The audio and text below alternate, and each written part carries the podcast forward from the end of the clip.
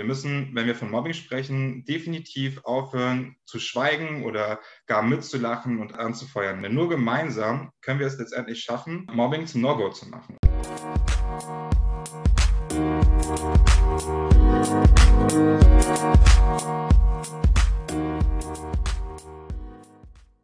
Hallo und herzlich willkommen zu Kinderrechte und Co., dem ersten Kinderrechte-Podcast im deutschsprachigen Raum. Wir sprechen heute über das Thema Mobbing, insbesondere Mobbing in der Schule. Heute ist Donnerstag, der 18. Februar 2021. Mein Name ist Üven Ergün. Und ich bin Lea Willems. Liebe Lea, ich freue mich total, dass du heute bei dieser Mobbing-Spezialfolge mit dabei bist. Du bist neu in unserem Team für die, die dich jetzt noch nicht kennen, stell dich doch einfach mal kurz vor und erzähl doch erstmal, wer du bist. Ja, ich bin auch sehr froh, dass ich diese Folge heute mit dir gestalten darf. Ich bin Lea, ich bin 25 Jahre alt, komme eigentlich aus dem schönen Saarland, bin jetzt in Köln gelandet, in den letzten Zügen meines Psychologiestudiums und mache beim KF mein Praktikum. Bin da im Bereich Programme und Projekte und unter anderem eben jetzt auch im Podcast am Start und freue mich auch, dass wir hier so viele verschiedene Möglichkeiten haben, sage ich mal, uns für Kinderrechte zu engagieren. Bevor wir jetzt sozusagen inhaltlich einsteigen, eine Frage, die ich äh, nicht lassen kann, die unbedingt sein muss. Was ist besser, Köln oder Saarland? das, das, kann ich nicht beantworten. Mein Herz schlägt natürlich auch fürs Saarland, aber ich wusste irgendwie schon seit sehr ja, seit eigentlich Anfang meines Studiums, dass ich nach Köln ziehen will. Also ich würde sagen, es schlagen zwei Herzen in meiner Brust, aber ich kann es nicht abschließend beantworten. Okay, ja gut, dann lassen wir das jetzt mal so stehen. Wir hoffen, wir haben jetzt keine wütenden Saarländer weil oder keine wütenden Kölner, die sagen, das kann man nicht miteinander vergleichen. Wie geht das? Zurück zu den ernsten Themen das Thema Mobbing, insbesondere Mobbing in der Schule, ist ein Thema, was mich persönlich total bewegt ich finde, es ist ein Thema, wo es echt schwierig ist, mit umzugehen und man auch häufig nicht weiß, also auch viele Fachkräfte auch, glaube ich, nicht wissen, wie sie damit umgehen sollen und was sie tun können. Aber es ist einfach ähm, etwas, das passiert leider. Und das passiert ja auch nicht nur in der Schule, sondern eben auch auf ganz vielen anderen Ebenen. Es ist gar nicht so einfach, äh, finde ich, ähm, darüber zu sprechen. Ich weiß ja von dir, dass du mal ein Praktikum in der Schulpsychologie gemacht hast und wir haben uns ja auch darüber schon unterhalten, wie das so ist im schulpsychologischen Dienst. Mobbing ist da ein Riesenthema. Wie hast du das denn so erlebt und wie waren denn deine Berührungspunkte? Also das äußert sich eigentlich ganz unterschiedlich und was wir später auch im Interview nochmal lernen werden, ist eigentlich auch, sich die andere Seite mal anzugucken. Und ich hatte ja dann auch viel mit Kindern zu tun, die eben keine so leichte Schulzeit haben und mhm. unter anderem auch vielleicht selber zu AkteurInnen gezählt haben. Und da merkt man eben ganz stark, dass auch diese Kinder extrem drunter leiden und eigentlich auf der Suche nach Anerkennung sind, vielleicht auch auf der Suche nach sich selbst. Und dann mündet es eben in dieser Form des Mobbings, das natürlich dann für alle Beteiligten ganz furchtbar ist. Was ich eigentlich so mitgenommen habe, ist, dass man immer miteinander sprechen kann, dass das ganz, ganz viel lösen kann und es vor allem ganz wichtig ist, gerade den Kindern auf Augenhöhe zu begegnen und auch ihre Probleme, ihre Sorgen ernst zu nehmen. Und ich glaube, da hat man dann schon einen ganz guten Ansatz, wie man die Schüler und Schülerinnen erreichen kann. Wenn man jetzt von fachlicher Seite oder von der Metaebene nochmal auf das Thema Mobbing schaut, wie ist denn da so die aktuelle Situation? Also Mobbing ist immer noch ein Riesenproblem. Die PISA-Studie aus dem Jahr 2017 sagt, dass fast jeder, jede sechste 15-Jährige regelmäßig von Mobbing in der Schule betroffen ist. Und die Organisation für wirtschaftliche Zusammenarbeit und Entwicklung sagt sogar, dass fast jeder fünfte mehrmals im Monat betroffen ist und davon sogar zwei Prozent physisch schikaniert werden. Und da ist vielleicht auch nochmal wichtig zu sagen, dass Mobbing sich natürlich ganz unterschiedlich äußert. Das kann physische Gewalt sein in Form von Treten oder sogar Schlagen. Es kann aber auch psychische Gewalt sein. Die kann aktiv oder passiv sein. Also es kann sein, dass die Kinder beleidigt werden, aber auch, dass sie einfach ausgegrenzt werden, was auch sehr, sehr schmerzhaft ist. Und diese ganz verschiedenen Formen muss man eben im Blick behalten und was man nicht vergessen darf, wie krass oder wie schlimm die Folgen sein können. Also als Betroffener, als Betroffener von Mobbing, hm. da hat man auch körperliche Symptome irgendwann. Das führt bis zu Bauchschmerzen, Angstzuständen oder sogar Depressionen. Also die Psyche ist natürlich extrem belastet. Und deswegen müssen wir da auf jeden Fall auch laut werden und euch da draußen ermutigen, aktiv zu werden, wenn ihr was beobachtet und den Betroffenen zur Seite zu stehen. Äh, vielleicht magst du mal kurz erzählen, mit wem wir denn eigentlich gesprochen haben. Ja, sehr gerne. Also wir haben mit Marek Fink gesprochen, der eine Organisation gegründet hat gegen Mobbing. Das war ein sehr cooles Gespräch. Marek hat uns auf jeden Fall viel mitgegeben und auch ganz viele Tipps dargelassen, was man machen kann in den unterschiedlichsten Situationen. Also sei es jetzt als Lehrer oder Lehrerin, als Selbstbetroffener oder auch als Mitschüler, als Eltern. Und deswegen glaube ich, ist das eine sehr wichtige Folge geworden. Ich würde sagen, wir hören doch einfach mal rein ins Gespräch mit Marek.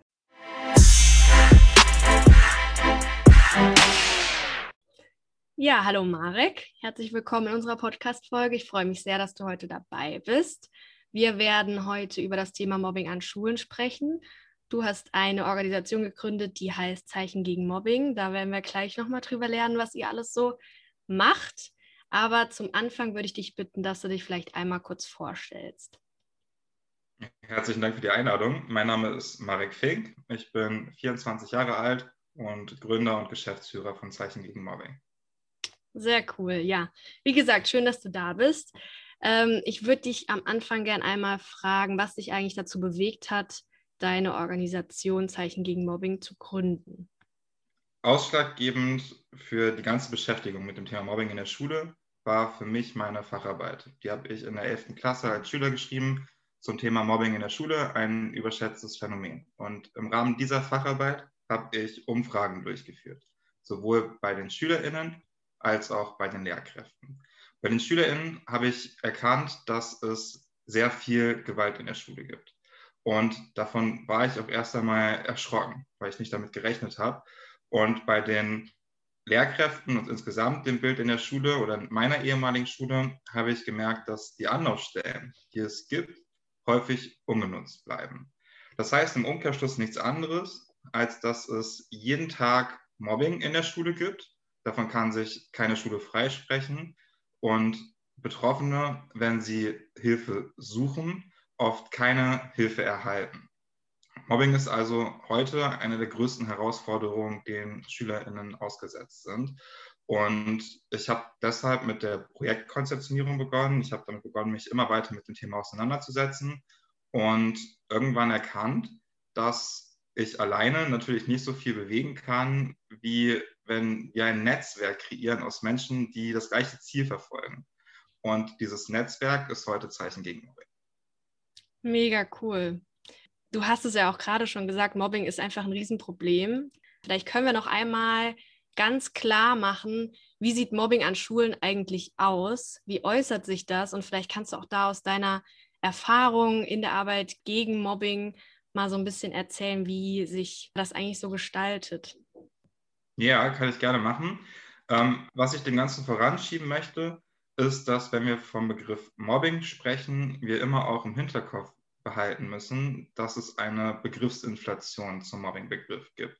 Wir hören Mobbing also heutzutage ständig und überall. Und das ist ein reales Problem, vor allem für jene, die von Mobbing betroffen sind. Das heißt, ich möchte als erstes darüber sprechen, was ist Mobbing eigentlich. Es gibt keine einheitliche Definition, wenn wir von dem Begriff sprechen.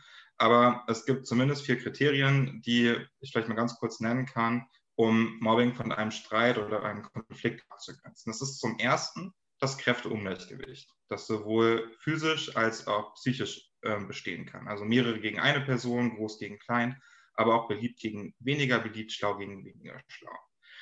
Zum Zweiten braucht es eine bestimmte Häufigkeit von Gewaltsituationen. Mobbing findet also nicht nur einmal statt, ähm, sondern wir fragen nach dem, wie oft findet das statt, um die Häufigkeit zu ermitteln. Wie oft fragen wir auch nach dem, wie lange. Wir brauchen also auch eine bestimmte Dauer. Da gehen die verschiedenen Definitionen auch am häufigsten auseinander. Manche sprechen von einem Monat, andere sprechen von sechs Monaten oder auch von Zeiträumen dazwischen. Wir einigen uns bei uns im Verein auf die Mindestdauer von einem Monat, um von einer Mobbing-Situation zu sprechen. Und als vierte Bedingung haben wir die Hilflosigkeit. Also Betroffene sind auf Hilfe von außen angewiesen, um die Situation zu verbessern. Kommt auf die Frage zurück, sich das verschiedene Gewaltformen, die wiederholt stattfinden.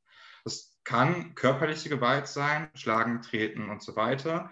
Das ist aber nicht die Regel, sondern in der Regel sind die Gewaltformen seelischer Natur. Also beschimpfen, beleidigen, ein Stück weit auch auslachen, ausgrenzen und so weiter. Und diese Gewaltformen werden in der Schule, aber auch außerschulisch von vielen Personen erst einmal unterschätzt. Und es wird vor allem unterschätzt, dass die Betroffenen leiden, denn die Folgen davon, wiederholt von Beschimpfungen und Beleidigungen zum Beispiel betroffen zu sein, sind Misstrauen, Demotivation, sozialer Rückzug, Selbstzweifel und, und, und. Also es sind, wie gesagt, nur vier Beispiele, die ich gerade genannt habe, für wiederholte feindselige Angriffe. Und wenn wir von den Folgen von Mobbing sprechen, sprechen wir aber auch von Folgen, die nicht nur akut in der Situation entstehen, sondern die nachhaltig und langfristig Einfluss auf das Leben von Betroffenen nehmen. Das heißt, wenn wir von Mobbing in der Schule sprechen, sprechen wir für die meisten Betroffenen von einer endlosen Folge von Herabwürdigung, von Kränkung und von Auf, äh, Ausgrenzung. Und mir ist es wichtig, darauf aufmerksam zu machen, dass Mobbing eben nicht nur ein abstrakter Begriff ist, sondern Millionen Fälle beschreibt, in denen es Menschen wie uns wirklich schlecht geht, weil sie eben unter dem täglichen Handeln oder auch dem Nichthandeln ihrer Mitmenschen leiden und oftmals keine Hilfe bekommen. Du hast es jetzt sehr anschaulich beschrieben und wenn ich mir vorstelle, ich bin davon jetzt betroffen, dann kann ich mir gut vorstellen, wie verunsichert man ist, wie sehr man auch an sich selbst zweifelt und dass man gerade auch dann vielleicht Schwierigkeiten hat, mit fremden Personen darüber zu sprechen und ihr habt ja in euren Workshops einen ziemlich coolen Ansatz, dass ihr den Kindern und Jugendlichen auf Augenhöhe begegnen wollt, dass ihr eine Vertrauensbasis schaffen wollt. Ihr habt ein junges Team, habe ich gelesen. Vielleicht kannst du noch mal ein bisschen erzählen, wie so ein Workshop von euch genau aussieht. Ja, gerne. Also unser Workshop oder unsere Workshops sind Teil des Präventionsprojekts, was wir an Schulen und auch in außerschulischen Einrichtungen anbieten. Und im Prinzip durchläuft dieses Projekt vier Stufen. Und diese vier Stufen haben das Ziel, vor allem den SchülerInnen das Werkzeug an die Hand zu geben, was sie brauchen, um selbst ein Miteinander zu gestalten, das von Werten geprägt ist, die ihnen wichtig sind. Und im ersten Schritt findet eine Befragung der SchülerInnen statt, um uns die Möglichkeit zu geben, die Situation kennenzulernen. Also mehr über die Situation in der Klasse zu erfahren. Was passiert eigentlich in der Klasse und wie fühlen sich die SchülerInnen damit? Diese Ergebnisse nutzen wir, um im zweiten Schritt eine Situationsanalyse mit der Lehrkraft, also in der Regel mit der Klassenleitung durchzuführen und auch deren Perspektive zu nutzen, um aus diesen beiden Sichtweisen, also zum einen der Sichtweise der SchülerInnen und zum anderen der Sichtweise der Lehrkraft, ähm, Workshop-Inhalte vorzubereiten. Und diese Workshops sind im Prinzip Impulse, die wir in die Klasse setzen. Also wir möchten die SchülerInnen dazu befähigen, selbst dieses Miteinander zu gestalten. Und dafür sprechen wir ganz individuell, je nach Situation der Klasse, über verschiedene Themen. Es kann Gewalt in, in der Klasse selbst sein, es können die Besonderheiten von Mobbing sein, ähm, Einblicke in die verschiedenen Rollen, die mit einer Mobbing-Situation verbunden sind oder die Folgen von wiederholter Gewalt, aber eben auch ähm, Lösungsansätze, wie wir mit den Situationen, die wir vor Ort vorfinden, umgehen können.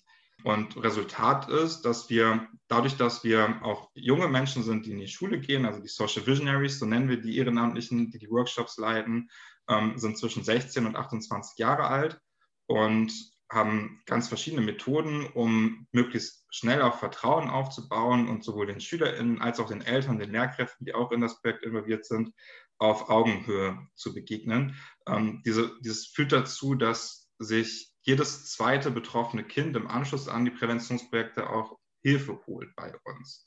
Und das ist eben auch wichtig, vielleicht nochmal zu betonen. Wir machen eben nicht nur Präventionsarbeit, sondern wir machen auch Intervention und wollen es so insgesamt schaffen, Mobbing-Situationen zu verhindern. Das zeigt ja, wie erfolgreich eigentlich eure Workshops sind, dass sich jedes zweite betroffene Kind meldet, ist ja auf jeden Fall eine Hausnummer. Richtig, richtig cool. Was ist denn jetzt, wenn ich bin selbst betroffen und ich habe leider nicht das Glück, dass ihr an meine Schule kommt und einen Workshop mit uns macht und ich fühle mich verunsichert, ich habe Angst, dass es vielleicht sogar schlimmer wird, wenn ich was sage. Ich habe vielleicht das Gefühl, dass ich schuld bin oder denke mir, komm, ich halte das noch ein Stück weit weiter durch, es wird schon irgendwann vorbeigehen. Hm. Was kann ich denn in ganz kleinen Schritten vielleicht sogar, an wen kann ich mich wenden oder was sind so konkrete Tipps, die du geben würdest, wie ich aus dieser Situation wieder rauskommen kann?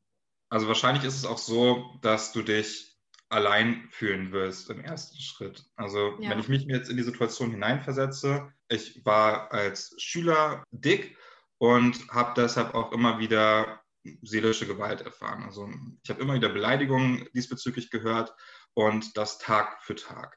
Und wenn man mir immer wieder sagt, Marek, du bist nicht gut, weil du so bist, wie du bist, und ich das ständig höre, dann höre ich irgendwann auch auf, das zu hinterfragen. Sondern wenn mir das alle sagen, glaube ich das irgendwann. Ich nehme das so hin.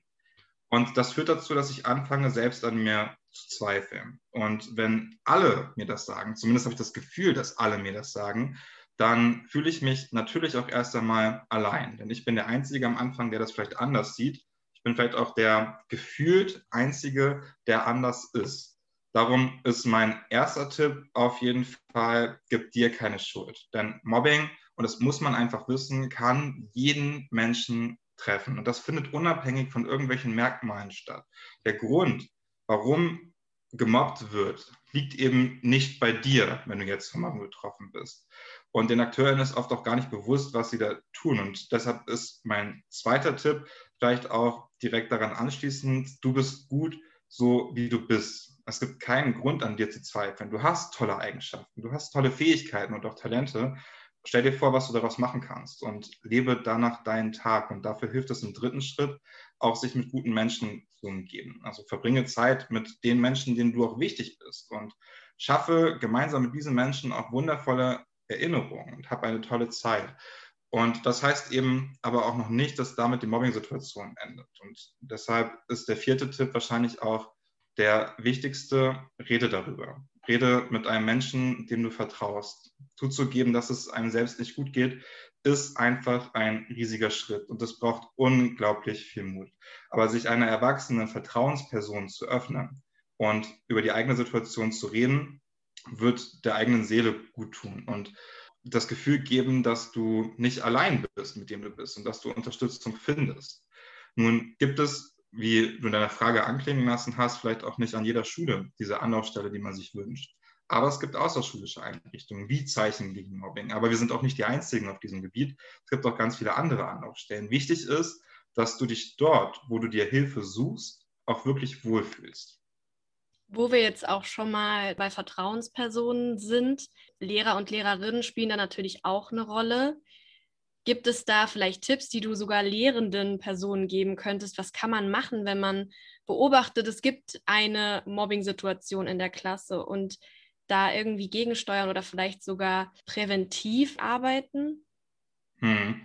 Die große Kunst ist es, glaube ich, erst einmal, diese Situation auch von außen zu erkennen. Das fällt wirklich nicht leicht. Wenn man sich in die Situation einer Lehrkraft hineinversetzt, arbeitet man jetzt ferner von Corona gesprochen mit 25 oder mehr Kindern oder Jugendlichen, die in einem Klassenraum sitzen und hat die Aufgabe, möglichst individuell auf jedes Kind, auf jede jugendliche Person einzugehen und soll dann auch noch Verhaltensveränderungen wie Rückzug oder Aggressivität oder bestimmtes Vermeidungsverhalten, Anpassungsversuche oder ähnliches feststellen, um darauf basierend eine Mobbing-Situation zu begründen.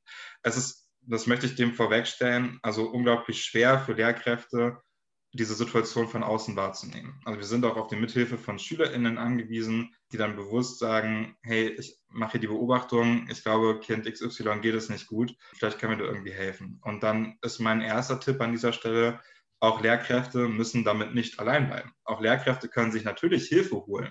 Entweder von der Schulsozialarbeit, wenn es sie gibt. In manchen Bundesländern gibt es ja auch SchulpsychologInnen. Ähm, das ist nicht in allen Bundesländern der Fall. Aber grundsätzlich haben Lehrkräfte die Möglichkeit, sich Hilfe zu holen. Wenn nicht innerschulisch, dann auch hier außerschulisch. Es gibt ExpertInnen für genau diese Themen. Warum nicht also auf diese zugehen? In der Regel sind diese Hilfsangebote kostenlos und ein unglaublicher Mehrwert für die Lehrkräfte selbst. Denn was man nicht vergessen darf, dieses Thema Mobbing und auch die Lösungen für Mobbing-Situationen sind in der Regel recht zeitintensiv. Und Lehrkräfte haben eben nicht nur dieses eine Thema, mit dem sie sich beschäftigen müssen, sondern auch noch ganz viele andere Themen. Wenn ich jetzt aber an mich denke, ohne jetzt abgehoben klingen zu wollen oder ähnliches, aber ich beschäftige mich einfach jeden Tag mit dem Thema. Und ich begleite, wenn nicht gerade Corona ist, auch fast jeden Tag bestehende Mobbing-Situationen. Dann ist es doch ganz klar, dass ich ein ganz anderes, ein ganz anderes Erfahrungsspektrum habe, was den Umgang mit diesen Situationen betrifft, als es eine Lehrkraft haben kann. Und das ist eben das, was ich gerne in die, in die Welt hinausschreien möchte. Sich Hilfe zu holen, ist völlig in Ordnung, egal in welcher Situation man ist. Und das klingt erst einmal sehr allgemein. Aber wenn man das vielleicht auf die Lehrkraft jetzt bezieht und auf die Situation, wie gehe ich damit um, ist es vielleicht im ersten Schritt die scheinbar banalste, aber doch auch die lösungsorientierteste Antwort, die ich geben kann. Das ist, glaube ich, wirklich ein sehr, sehr wichtiger Punkt, den du ansprichst, dass egal auf welcher Ebene du vielleicht stehst, Hilfe holen ist immer richtig und ist vielleicht auch der erste Schritt, sich mit jemandem auszutauschen, sei das jetzt vielleicht die Kollegin, der Kollege oder eben der Mitschüler, die Mitschülerin oder der beste Freund oder die Eltern, die Erziehenden. Man steht, glaube ich, erstmal egal in welcher Position alleine da und das muss ja nicht sein. Du hast es eben schon anklingen lassen, wie wichtig auch die Hilfe von Mitschülerinnen und Mitschülern ist. Wenn ich jetzt beobachte, dass jemand in meiner Klasse gemobbt wird, was kann ich tun, um zu helfen? Ich glaube, im ersten Schritt müssen wir uns darüber bewusst werden, dass auch wenn wir selbst nicht betroffen sind, es absolut wichtig ist, ein Zeichen zu setzen. Denn wir haben die Möglichkeit zu reagieren oder nicht zu reagieren. Und auch ein Nichtstun ist eben eine Reaktion. Und wir müssen, wenn wir von Mobbing sprechen, definitiv aufhören zu schweigen oder gar mitzulachen und anzufeuern. Denn nur gemeinsam können wir es letztendlich schaffen, Mobbing zum No-Go zu machen. Und dafür sind aus meiner Sicht durchaus Ratschläge möglich. Zum Ersten, sage deutlich, was du denkst. Und dulde das Verhalten, das du beobachtest, auch weder bei dir noch bei anderen.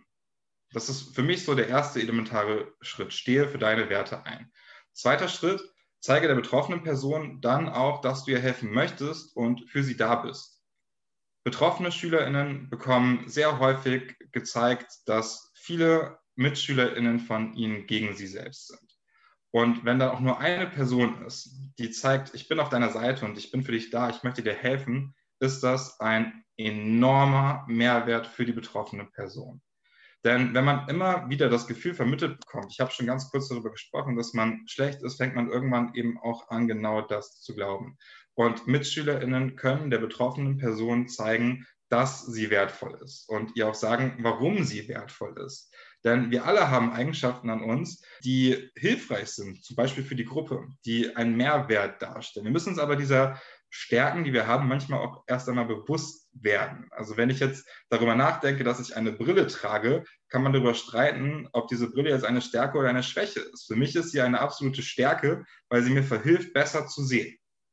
Andere sagen vielleicht, deine Brille macht dich angreifbar, weil sie dich von der in Anführungszeichen Norm abgrenzt. Und da müssen wir auch an uns selbst denken und fragen, welche Eigenschaften, welche Werte wollen wir eigentlich haben, für die wir auch selbst einstehen können. Und der letzte Schritt, den MitschülerInnen dann noch übernehmen können, ist, mit Erwachsenen darüber zu sprechen, was sie beobachten. Natürlich können sie andere SchülerInnen auch direkt ansprechen und nach Unterstützung fragen und einfach auch schauen, wie die betroffenen Personen darauf reagieren. Aber in den allermeisten Fällen ist es so, dass es wirklich auch eine erwachsene Person, wie beispielsweise, beispielsweise eine Lehrkraft, braucht, damit wir die Mobbing-Situation auch nachhaltig lösen können. Und die Betroffenen trauen sich in ganz vielen Fällen nicht, sich Selbsthilfe zu holen. Und mit einer erwachsenen Person darüber zu sprechen, kann eben ein entscheidender Schritt sein, der für die betroffene Person dann wirklich auch lebensverändert werden kann. Das heißt, man sollte da jetzt auch keine Angst haben, als Petze dazustehen oder ähnliches, sondern wirklich den Mund aufmachen, sagen, wenn man so etwas beobachtet und so unter Umständen eben einem betroffenen Kind aus dieser Leitsituation raushelfen. Ja, wenn, wenn niemand etwas sagt, dann wird sich auch nichts ändern. Und das ist eben genau der Punkt. Wir können es nicht zulassen, dass es Einzelnen schlecht geht. Und wir sind aber alle auch dazu aufgerufen, genau dafür einzustehen um vielleicht das nochmal runterzubrechen und dieses Nichtstun zu verhindern. Ich kenne das auch von mir selbst.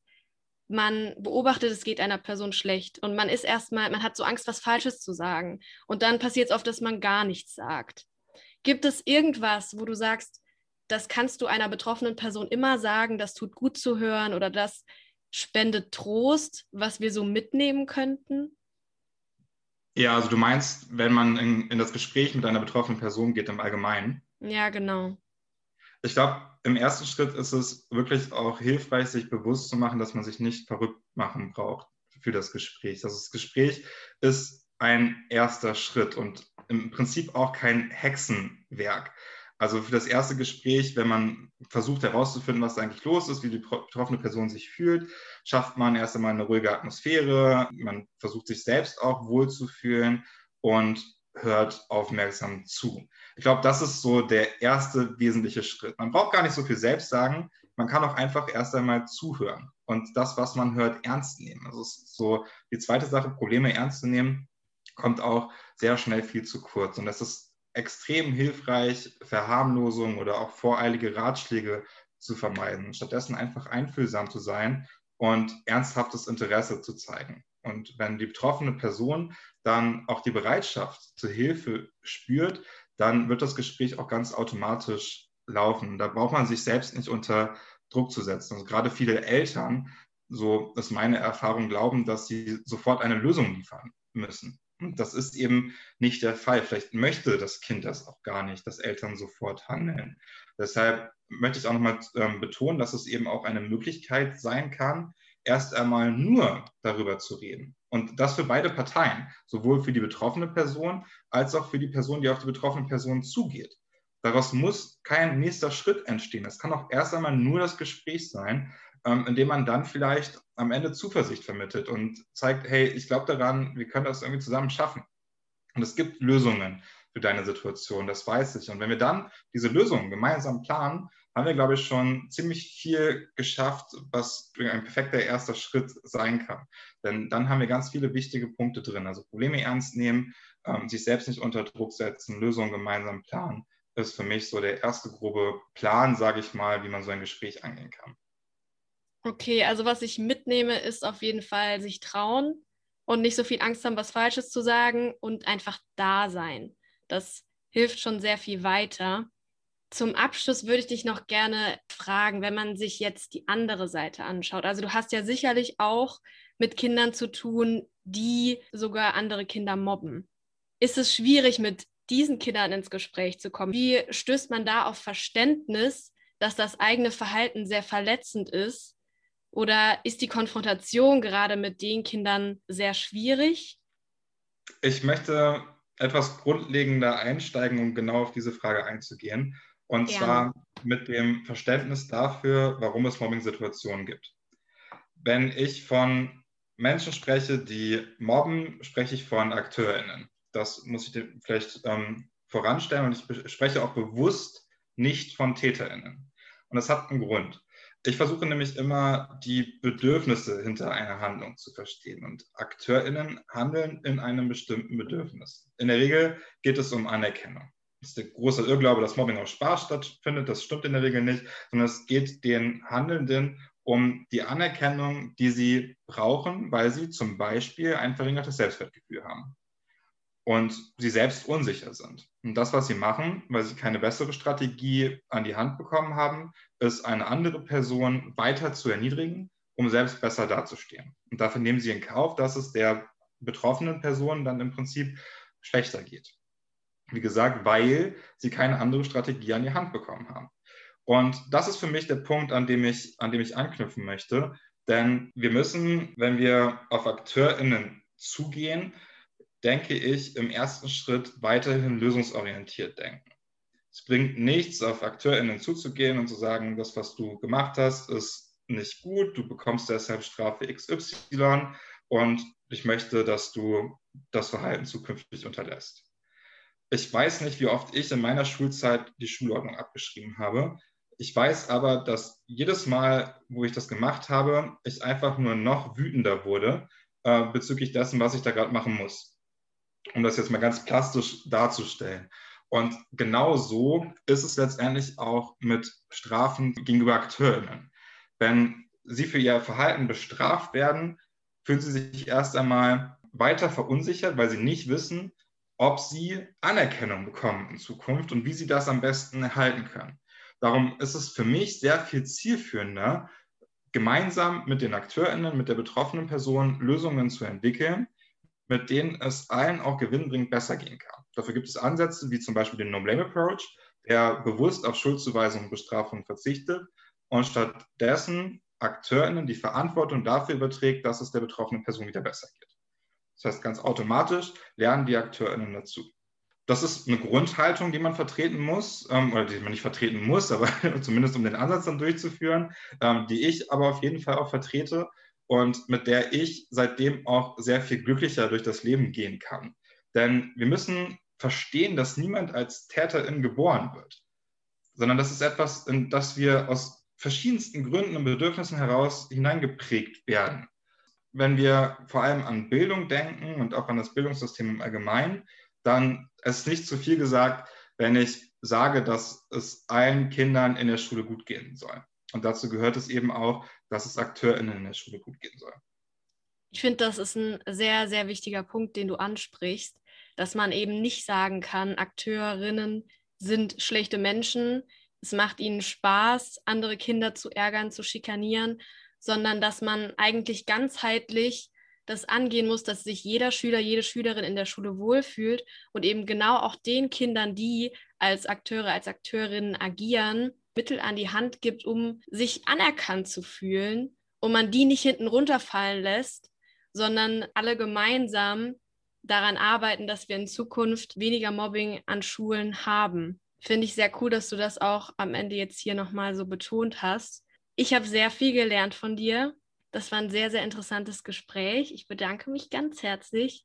Wir wünschen dir auf jeden Fall ganz, ganz viel Erfolg mit deiner Organisation. Ich finde es mega, was ihr macht. Und ich hoffe, wir begegnen uns an der einen oder anderen Stelle nochmal. Das kann ich nur zurückgeben. Vielen Dank für das Gespräch. Und wenn es weitere Fragen gibt, jederzeit gerne melden.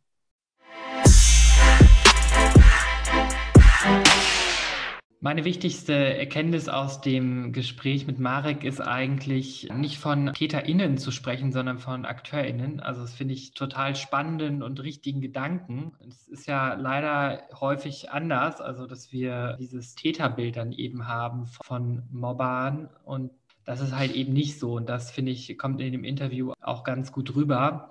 Das finde ich eine tolle Botschaft, äh, die man auf jeden Fall nochmal so am Ende auch hervor, also die ich unbedingt hervorheben will am Ende.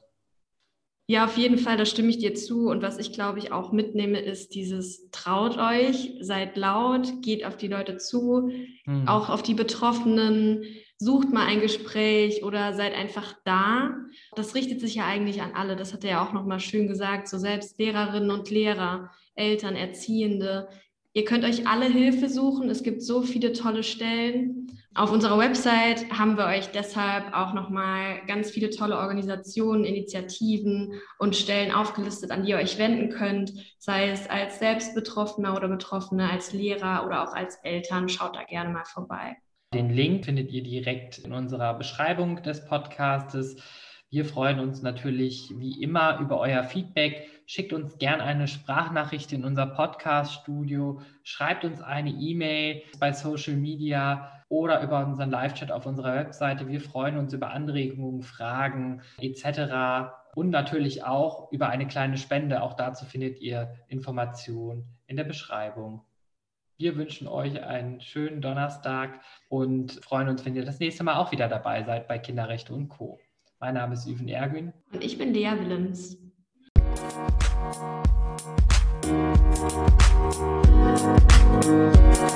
You.